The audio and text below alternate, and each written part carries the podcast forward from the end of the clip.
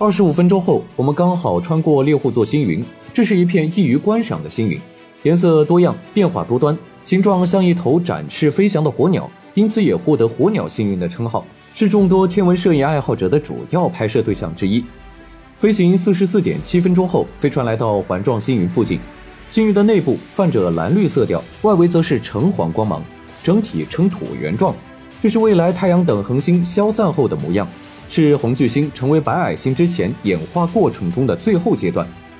一个小时后，飞船来到猫眼星云附近，这是已知星云结构中最复杂的一片，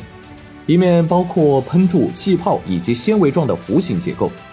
星云的中心是一颗明亮炽热的恒星，温度高达七万九千七百二十七摄氏度，光度则是太阳的一万倍。整体呢，形似一只猫眼。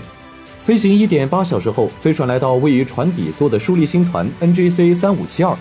这个星团里啊，存在着数百至数千的恒星，靠着微薄的引力吸引，将其维系一起，并围绕着银河中心运转。这样的星团啊，银河系中还有上千个。最著名的当属昴宿星团。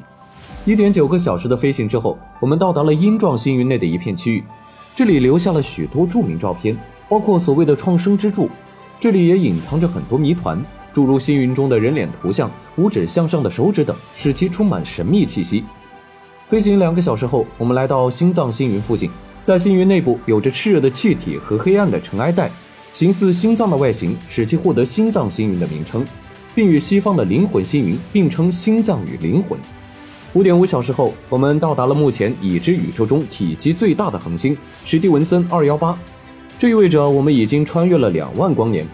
如果将这颗恒星放置在太阳的位置，土星到太阳之间的星体都会被收纳进它的肚子里。然而，虽然拥有这么大的体积，质量却只有太阳的十八倍，可谓是实打实的虚胖。我们可以继续期待，是否还有比它更大的恒星？飞行一天后，我们终于走出银河系，在银河系的边缘短暂停留。这里可能有一些离群黑洞在徘徊，吸收周围的物质来保持生长。